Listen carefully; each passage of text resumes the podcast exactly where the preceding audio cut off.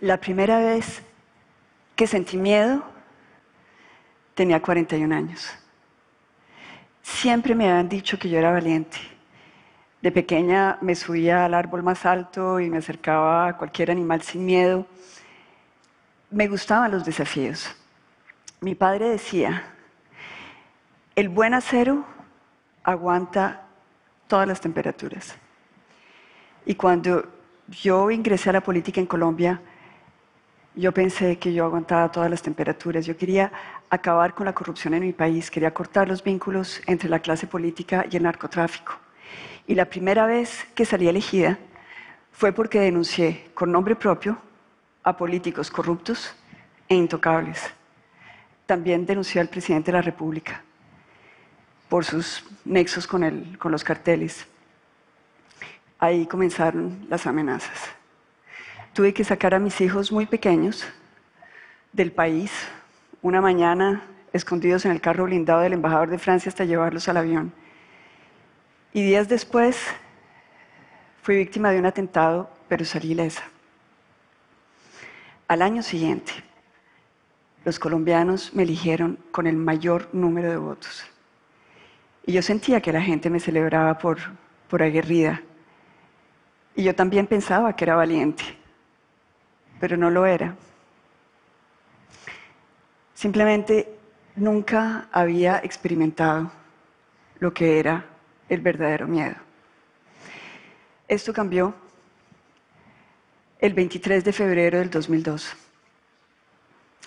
Yo en ese momento era candidata a la presidencia de Colombia y estaba adelantando mi, mi, agenda de campaña cuando fui detenida por un grupo de hombres armados y uniformados con prendas militares.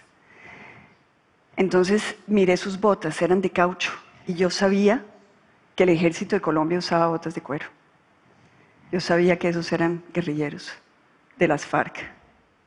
Todo sucedió a partir de ahí muy rápidamente. El jefe del comando nos dio la orden de detener el vehículo, mientras que uno de sus hombres pisaba una mina quiebrapatas y voló por los aires. Y aterrizó sentado al frente mío y las miradas nuestras se cruzaron. Y entonces el muchacho comprendió. Su bota de caucho con la pierna había caído lejos. Empezó a gritar enloquecido. Y la verdad es que yo sentí, como lo siento ahora, porque revivo las emociones, yo sentí en ese momento que algo se quebraba en mí y sentí que me estaba contagiando su miedo y la mente se me puso en blanco y no podía pensar, paralizada. Y cuando finalmente reaccioné, fue para decirme, me van a matar. Y no me despedí de mis hijos. Mientras me internaban en lo más profundo de la selva. Las FARC anunciaron que si el gobierno no negociaba, me matarían. Y yo sabía que el gobierno no iba a negociar. A partir de ahí, me acosté todas las noches con el miedo, los sudores fríos, el temblor, el dolor de estómago, el insomnio.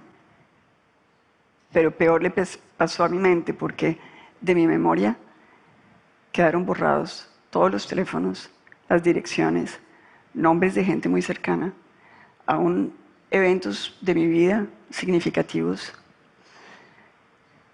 Y entonces comencé a dudar de mí misma, de mi salud mental.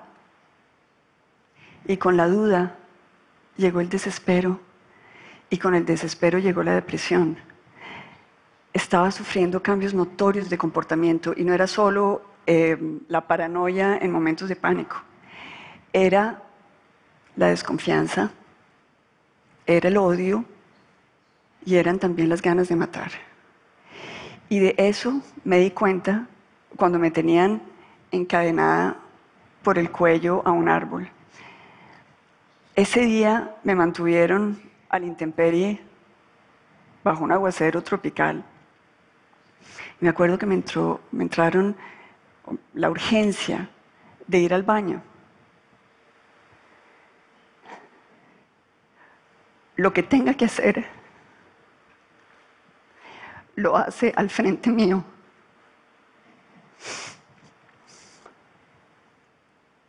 Perra.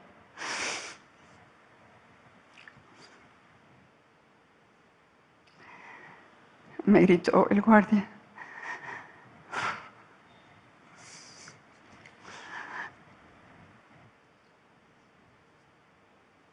Y yo tomé la decisión en ese momento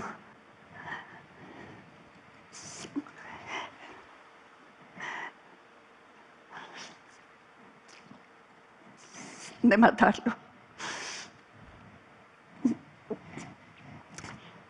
Y estuve durante días planeando y buscando el momento y buscando la forma llena de odio, llena de miedo.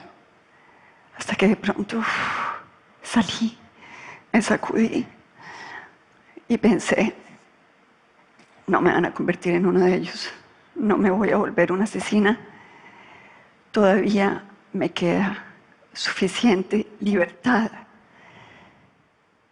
para decidir quién quiero ser. Ahí aprendí que el miedo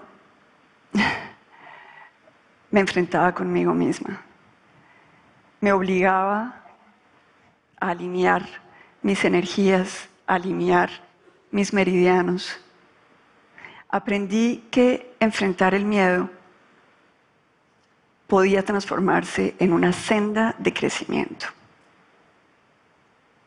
Son muchas las emociones cuando hablo de todo esto, pero cuando pienso hacia atrás, logro identificar los pasos que di para lograrlo. Y quiero compartir con ustedes tres de ellos. El primero fue guiarme por principios, porque me di cuenta que en medio del pánico y del bloqueo mental, si iba a los principios, actuaba acertadamente. Recuerdo la primera noche en un campo de concentración que la guerrilla había construido en medio de la selva, con rejas de cuatro metros de altas, alambres de púas, garitas en las cuatro esquinas y hombres armados apuntándonos las 24 horas. Esa mañana, la primera mañana, llegaron unos hombres gritando, numérense, numérense. Mis compañeros se despertaron asustados y comenzaron a identificarse con números en secuencia. Pero cuando me tocó mi turno, yo dije, Ingrid Betancourt, si quieren saber si estoy acá, me llaman por mi nombre. La furia de los guardias no fue tanta como la furia de mis compañeros. Porque claro, ellos estaban asustados, todos estábamos asustados y ellos tenían miedo que por culpa mía los castigaran. Pero para mí, por encima del miedo, estaba la necesidad de defender mi identidad de no dejar que me transformaran en una cosa, en un número. Ese era un principio, era defender lo que yo consideraba ser la dignidad humana. Pero fíjense ustedes, eso la guerrilla lo tenía muy bien analizado. Ellos llevaban años secuestrando y ellos habían desarrollado una técnica para quebrarnos, para doblegarnos, para dividirnos. Así que el segundo paso fue aprender a construir confianza, solidaridad, aprender a unirnos. La selva es otro planeta. Es, es un mundo de penumbra, húmedo, con el zumbido de millones de bichos las majiñas, los pitos, las congas. Yo no paré de rascarme un solo día mientras que estuve en la selva. Y bueno, las tarántulas, los escorpiones, las anacondas. Una vez estuve en un cara a cara con una anaconda de 8 metros de largo que me hubiera tragado de un bocado. Los jaguares.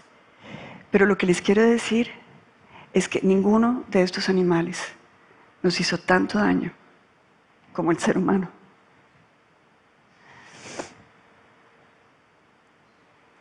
La guerrilla nos aterrorizaba y propagaba chismes y estimulaba la delación entre compañeros y las envidias, los rencores, la desconfianza. La primera vez que me escapé por largo tiempo fue con Lucho. Lucho lleva dos años más de secuestrado que yo. Y tomamos la decisión de amarrarnos con cuerdas para tener la fuerza de meternos en esa agua oscura llena de pirañas y de caimanes. Nosotros lo que hacíamos es que durante el día nos escondíamos en los manglares y por la noche salíamos, nos metíamos al agua y nadábamos y nos dejábamos que nos llevara la corriente.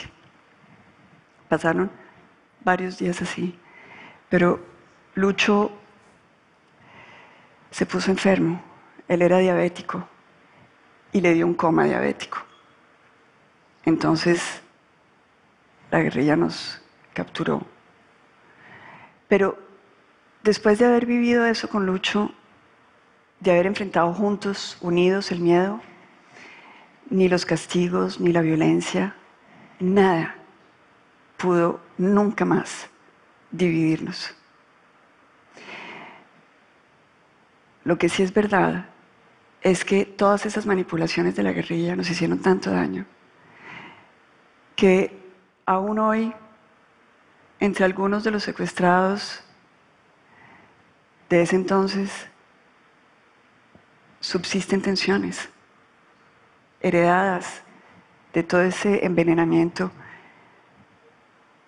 que produjo la guerrilla. El tercer paso es para mí muy importante y es un regalo que les quiero hacer. El tercer paso es aprender a desarrollar la fe. Quiero explicarlo de esta manera. John Frank Pinchao era un suboficial de la policía que llevaba más de ocho años secuestrado.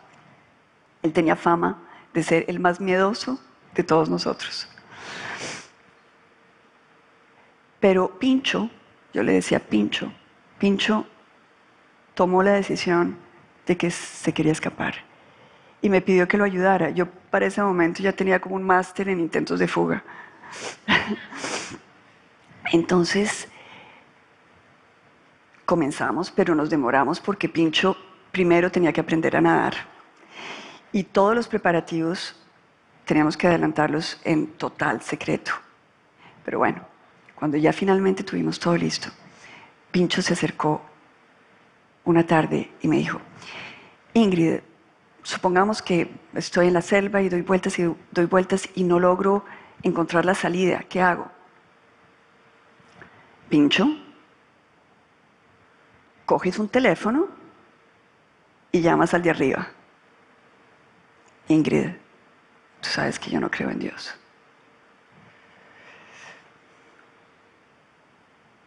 A Dios no le importa, igual te va a ayudar.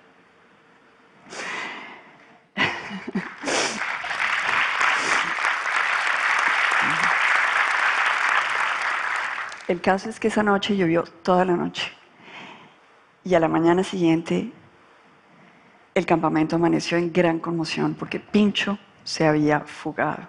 Nos hicieron desmantelar, comenzamos a marchar y durante la marcha los jefes guerrilleros nos dijeron que Pincho había muerto y que habían encontrado sus restos comido por un guyo, por una anaconda. Pasaron 17 días y créanme que los conté porque fueron una tortura para mí. Pero a los 17 días estalló la noticia en la radio. Pincho estaba libre y obviamente estaba vivo. Y esto fue la primera declaración que dio en la radio. Sé que mis compañeros me están oyendo. Ingrid, hice lo que me dijiste, llamé al de arriba y me mandó la patrulla que me sacó de la selva.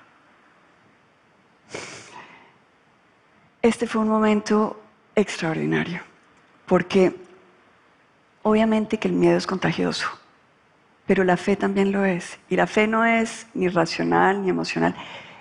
La fe es un ejercicio de la voluntad, es una disciplina de la voluntad. Es lo que nos permite transformar todo lo que somos, nuestras flaquezas, nuestras debilidades, en fuerza, en poder. Realmente es una transformación. Es lo que nos da la fuerza de ponernos de pie frente al miedo y de mirar por encima y mirar más allá.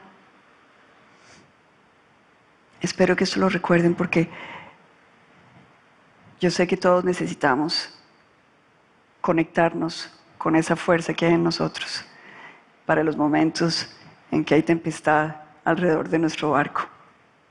Pasaron muchos, muchos, muchos, muchos años antes de que yo pudiera volver a mi casa. Pero cuando nos subieron esposados al helicóptero que finalmente nos sacó de la selva, todo sucedió tan rápido como cuando me secuestraron. En un segundo vi a mis pies al comandante guerrillero amordazado y el jefe del rescate gritando, somos el ejército de Colombia, están libres. El alarido que salió de todos nosotros cuando recobramos nuestra libertad sigue vibrando en mí hasta este momento. Ahora, yo sé que a todos nos pueden dividir, a todos nos pueden manipular con el miedo. El no en el referendo por la paz en Colombia, o el Brexit, o la idea de un muro entre México y los Estados Unidos, o el terrorismo islámico, son todos casos de utilización política del miedo para dividirnos y para reclutarnos. Ahora, todos sentimos miedo, pero todos podemos evitar ser reclutados usando esos recursos que tenemos, nuestros principios, la unión, la fe. El miedo es claro parte de nuestra condición humana y adicionalmente es necesario para sobrevivir, pero es sobre todo el referente sobre el cual cada uno de nosotros construimos nuestra identidad, nuestra personalidad.